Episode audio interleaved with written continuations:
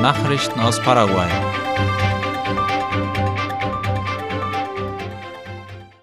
Die NAPI stellt das erste elektronische Rebranding-Zertifikat aus. Wie IP Paraguay schreibt, handelt es sich dabei um die erste voll elektronische Bescheinigung über die Eintragung einer Markenverlängerung. Ausgestellt wurde sie von der Nationalen Direktion für Urheberrecht und geistiges Eigentum, die NAPI, im Rahmen des sogenannten Pilotprojekts für elektronische Akten für die Eintragung von Marken ohne Einspruch und Verlängerungen.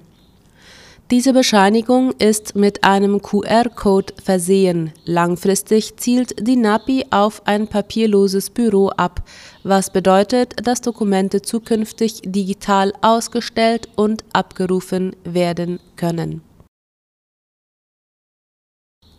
Hernan Rivas tritt von der Präsidentschaft des JEM zurück. Wie das Nachrichtenportal paraguay.com informiert, hat der Senator Hernan Rivas gestern sein Amt als Präsident des Magistraturgerichts JEM abgegeben. Die Entscheidung wurde getroffen, nachdem er von verschiedenen Seiten wegen seiner angeblich mangelnden Ausbildung und Eignung für dieses Amt kritisiert worden war. An seiner Stelle wurde der Kongressabgeordnete Orlando Arevalos zum JEM-Vorsitzenden ernannt.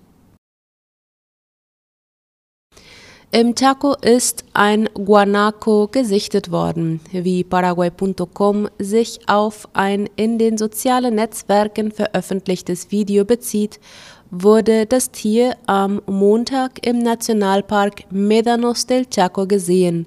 Man schätzt, dass eine Population von 50 Guanacos im genannten Park leben. Der Nationalpark Médanos del Chaco befindet sich zwischen den Departementen Boquerón und Alto Paraguay, etwa 750 Kilometer von der Hauptstadt Asunción entfernt. Der Guanaco ist eine in Südamerika beheimatete Säugetierart aus der Familie der Kamele. Die ersten Nachweise seiner Anwesenheit in Paraguay gab es zwischen 2003 und 2005 im Chaco. Vom Umweltministerium wird das Tier als gefährdet eingestuft das bedeutet, dass es laut dem Roten Buch der Säugetiere Paraguays zur Kategorie der kritisch bedrohten Tiere gehört. Guanacos kommen nicht nur in Paraguay vor, sie leben hauptsächlich im Süden von Argentinien und Chile. Anders als ihre Verwandten, die von Menschen gehaltenen Lamas und Alpakas, ziehen die wilden Guanacos frei herum entlang von Küstenstreifen ebenso wie durch Steppen, Wälder oder Gebirge nach Protesten gegen Mauterhöhung in Ypacaraí streben die Behörden eine Einigung an. Das Ministerium für öffentliche Bauten und Kommunikation MEOPC gab bekannt, dass man die Möglichkeit prüfe, die Mauttarife in Ypacaraí zu senken. Laut La Nación soll die Maut auf 10.000 Guaraníes gesenkt werden. Bis zum 31. Juli mussten Kleinfahrzeuge in Ypacaraí 5.000 Guaraníes zahlen. Am 1. August sollte der Tarif auf 15.000 Guaraníes erhöht werden. Gestern hatten Lkw-Fahrer die Fernstraße 2 im Protest gegen die Mauterhöhung blockiert. Heute haben Vertreter des MEOPC mit den Fahrern verhandelt. Der Minister für öffentliche Bauten Rodolfo Segovia behauptet, die Anpassung der Tarife sei eine vertraglich festgelegte Maßnahme, die für 2019 vorgesehen war. Die neuen Mauttarife in Baccarai sollten im Dezember letzten Jahres in Kraft getreten sein. Man habe aber gewartet, bis die wichtigsten Arbeiten auf der Fernstraße 2 abgeschlossen wurden, so Segovia. Heute entscheidet sich im Gespräch zwischen den Behörden und Vertretern von Kraftfahrergewerkschaften, ob der angesagte Preis gesenkt werden wird. Im Falle von Kleinfahrzeugen würde die Gebühr von 15.000 Guaraníes auf 10.000 Guaraníes herabgesetzt werden. Die Staatsanwaltschaft untersucht eine Klage der USA gegen Horacio Cartes. Der Generalstaatsanwalt Emiliano Rolón gab gegenüber ABC Color bekannt, dass die Klage der USA gegen den früheren Präsidenten Horacio Cartes zwei Schwerpunkte hat die Verbindung zur Hisbollah, eine im Libanon entstandene radikal-islamische Organisation und die Bestechung von Abgeordneten. Cartes soll versucht haben, Stimmen zu kaufen, um eine Verfassungsreform durchzusetzen, die ihm eine Wiederwahl ermöglichen würde. Im Januar dieses Jahres hatte das US-Außenministerium Finanzsanktionen gegen Cartes verhängt, woraufhin der Politiker den Rückzug aus seiner Unternehmensgruppe ankündigte. Im Juli verlor Cartes sein Visum, nachdem er von den USA als im hohen Maße korrupt eingestuft worden war. Der paraguayische Generalstaatsanwalt Rolón sagte, sein Arbeitsteam habe Informationen bezüglich der Anklage gegen Cartes gesammelt, aber noch nicht genug, um eine abschließende Bewertung vorzunehmen. In Asunción beginnt heute das erste Seminar zur Musikerziehung in Paraguay. Die Veranstaltung findet auf dem Campus der Nationalen Universität von Asunción UNA statt und endet am Freitag, den 4. August Ziel ist laut La Nation, Musiklehrer miteinander in Verbindung zu setzen. An dem Seminar beteiligen sich Musikpädagogen aus Schulen, Konservatorien oder Universitäten. Die Musiklehrerin Natalia Funes erklärte, man möchte Lehrer aus verschiedenen Kontexten zusammenbringen, sie anregen zum Nachdenken über das, was in der Gesellschaft geschieht und zur Fortbildung ermutigen. Zu dieser ersten Ausgabe des sogenannten Seminario de Educación Musical para el Paraguay werden mehr als 300 Teilnehmer aus dem ganzen Land erwartet. Nachrichten aus aller Welt. Polen wirft Belarus gezielte Provokation vor. Wie die Tagesschau berichtet, beschuldigt Polen Belarus, mit Militärhubschraubern in den polnischen Luftraum eingedrungen zu sein. Während Belarus die Vorwürfe zurückweist, spricht Polen von gezielter Provokation. Polen wirft dem Nachbarland Belarus vor, seinen Luftraum mit Militärhubschraubern verletzt zu haben und sieht darin eine gezielte Provokation gegen sich und die NATO. Das sagte Vizeverteidigungsminister Wojciech Surkiewicz. Das Verteidigungsministerium in Warschau hatte am Dienstagabend nach längerer Prüfung bestätigt, dass die Kampfhubschrauber aus dem Nachbarland morgens durch polnischen Luftraum geflogen waren. Die Hubschrauber hatten laut polnischem Verteidigungsministerium in der Nähe der Grenze trainiert. Der Grenzübertritt habe in einer sehr geringen Höhe stattgefunden, so dass er von Radarsystemen nur schwer habe erfasst werden können. Polen informierte die NATO über den Vorfall und beschloss, weitere Truppen an die Grenze zu Belarus zu entsenden. Auch zusätzliche Hubschrauber sollten dort stationiert werden. Frankreich und Italien bringen ihre Bürger aus Niger weg.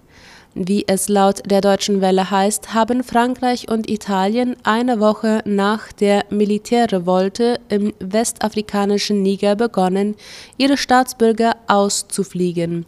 Das teilten die französische Außenministerin Catherine Colonna und ihr italienischer Kollege Antonio Tajani auf Twitter mit. Laut Colonna wurden mehr als 260 Menschen aus der nigerischen Hauptstadt Niamey evakuiert. Fast alle Passagiere seien Franzosen, sagte sie. Tajani schrieb, der Sonderflug mit italienischen und ausländischen Bürgern aus Niamey werde am Morgen in Rom erwartet. Im Niger hielten sich seinen Angaben zufolge zuletzt knapp 100 Italiener auf. Tunesiens Präsident entlässt Regierungschefin. Der tunesische Präsident Kais Saied hat Regierungschefin Naila Boden ohne Angaben von Gründen entlassen. Wie der ORF schreibt, habe Boden die Aufgaben der ersten weiblichen Regierungschefin des nordafrikanischen Landes beendet, erklärte die Präsidentschaft per Video- und Pressemitteilung in der Nacht. Neuer Regierungschef sei der bisherige Zentralbankvertreter Ahmed Hachani, der dem Video zufolge bereits den Amtseid abgelegt hat. Das Land müsse enorme Herausforderungen überstehen, habe Sayed bei der Vereidigungszeremonie gesagt. Mercosur bereitet Gegenvorschlag für das Handelsabkommen mit der EU vor. Vertreter des südamerikanischen Staatenbundes Mercosur treffen sich heute und morgen in Brasilia, wie Latina Press schreibt. Der Handelsblock versucht, seine Position zu vereinheitlichen, um der EU auf die Ergänzungen zu Umweltfragen zu antworten, die in das Handelsabkommen eingebracht wurden. Brasilien fühlte sich durch den Anhang angegriffen, der in diesem Jahr zu den 2019 geschlossenen Handelsabkommen hinzugefügt wurde. Dort wurden dem ursprünglichen Pakt Umweltschutzmaßnahmen hinzugefügt. Die Regierung von Präsident Luis Inácio Lula da Silva hat sich Zeit gelassen, um eine Antwort zu finden. Ein Diplomat, der mit den Verhandlungen vertraut ist, sagte, Brasilien werde eine Entschädigung anstreben für die Nebenabrede in Form von höheren Exportquoten für die EU oder niedrigen Quoten für europäische Produkte, die an den Mercosur verkauft werden. Der Diplomat betonte, dass Brasilien auch neue Ausnahmen für die Öffnung des öffentlichen Beschaffungswesens für ausländische Unternehmen in der Gesundheitsbranche, im öffentlichen Bauwesen und in der grünen Technologie anstreben würde. Die Europäer haben die Zusatzvereinbarung als Reaktion auf die zunehmende Abholzung der Wälder und dem Umgang mit Umweltschutz von Seiten Brasiliens eingereicht. Und ob zwar Brasilien zurzeit auf gutem Weg ist, befürchtet die EU einen Rückschritt, der verhindert werden soll. Die brasilianischen Diplomaten beklagen, dass die neuen Regeln über das Pariser Klimaabkommen hinausgehen, an das sich ihr Land bereits hält. Die EU hat davor gewarnt, zu versuchen, Teile des Handelsabkommens neu zu verhandeln, da es zwei Jahrzehnte gedauert hat, ein erstes Abkommen zu erzielen. Einer der brasilianischen Diplomaten sagte, das neue Gesetz habe die Situation verkompliziert, da es nicht zwischen legaler und illegaler Abholzung in Brasilien unterscheide. Das mache es noch schwieriger, die Handelsgespräche bis Ende des Jahres abzuschließen, so der Diplomat. Mercosur nimmt Verhandlungen mit Singapur zur Unterzeichnung eines Abkommens wieder auf. Der Mercosur hat Südostasien im Visier und wird versuchen, noch vor Jahresende ein Freihandelsabkommen mit Singapur zu schließen. Die Verhandlungen mit Singapur könnten noch in diesem Jahr abgeschlossen werden, sagten diplomatische Quellen gegenüber der argentinischen Zeitung BAE Negocios. Singapur könnte als Tor für argentinische Produkte in den asiatisch-pazifischen Raum fungieren und dabei das umfangreiche Netz von Abkommen nutzen, das das Land in der Region unterhält und so die Exporte des Mercosur ankurbeln.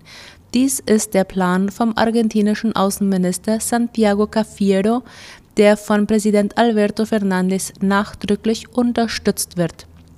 Außerdem sei dieses Abkommen wichtig, um mögliche Investitionen zu fördern und zu erleichtern, da Singapur ein sehr offenes Land im Hinblick auf den Handel und ein wichtiger ausländischer Investor sei, hieß es weiter.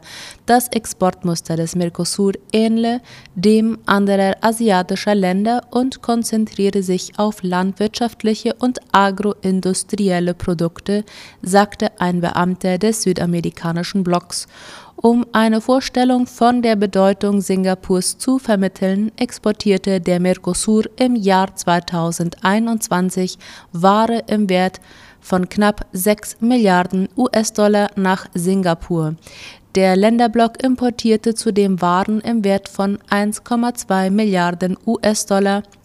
Ein mögliches Abkommen will einen ausgewogenen und effektiven Marktzugang auf beiden Seiten erzielen, und zwar für Waren, Dienstleistungen, Investitionen und das öffentliche Beschaffungswesen. El Salvador riegelt wegen Banden ganze Provinz ab. Im Kampf gegen Bandenkriminalität ist in El Salvador die zentrale Provinz Cavanas abgeriegelt worden, wie der ORF schreibt. Etwa 7000 Soldaten und 1000 Polizisten hätten einen Sicherheitszaun errichtet, teilte Präsident Nayib Bukele heute mit. Ziel sei, die Flucht von Bandenmitgliedern zu verhindern und ihre Lieferketten zu unterbrechen. Cabanas ist laut Bukele der Ort mit der größten Anzahl terroristischer Zellen, die sich dort in ländlichen Gebieten versteckt halten. Die Belagerung werde erst aufgehoben, wenn alle Kriminellen festgenommen seien, meinte er. Soweit die Mittagsnachrichten heute am Mittwoch. Auf Wiederhören.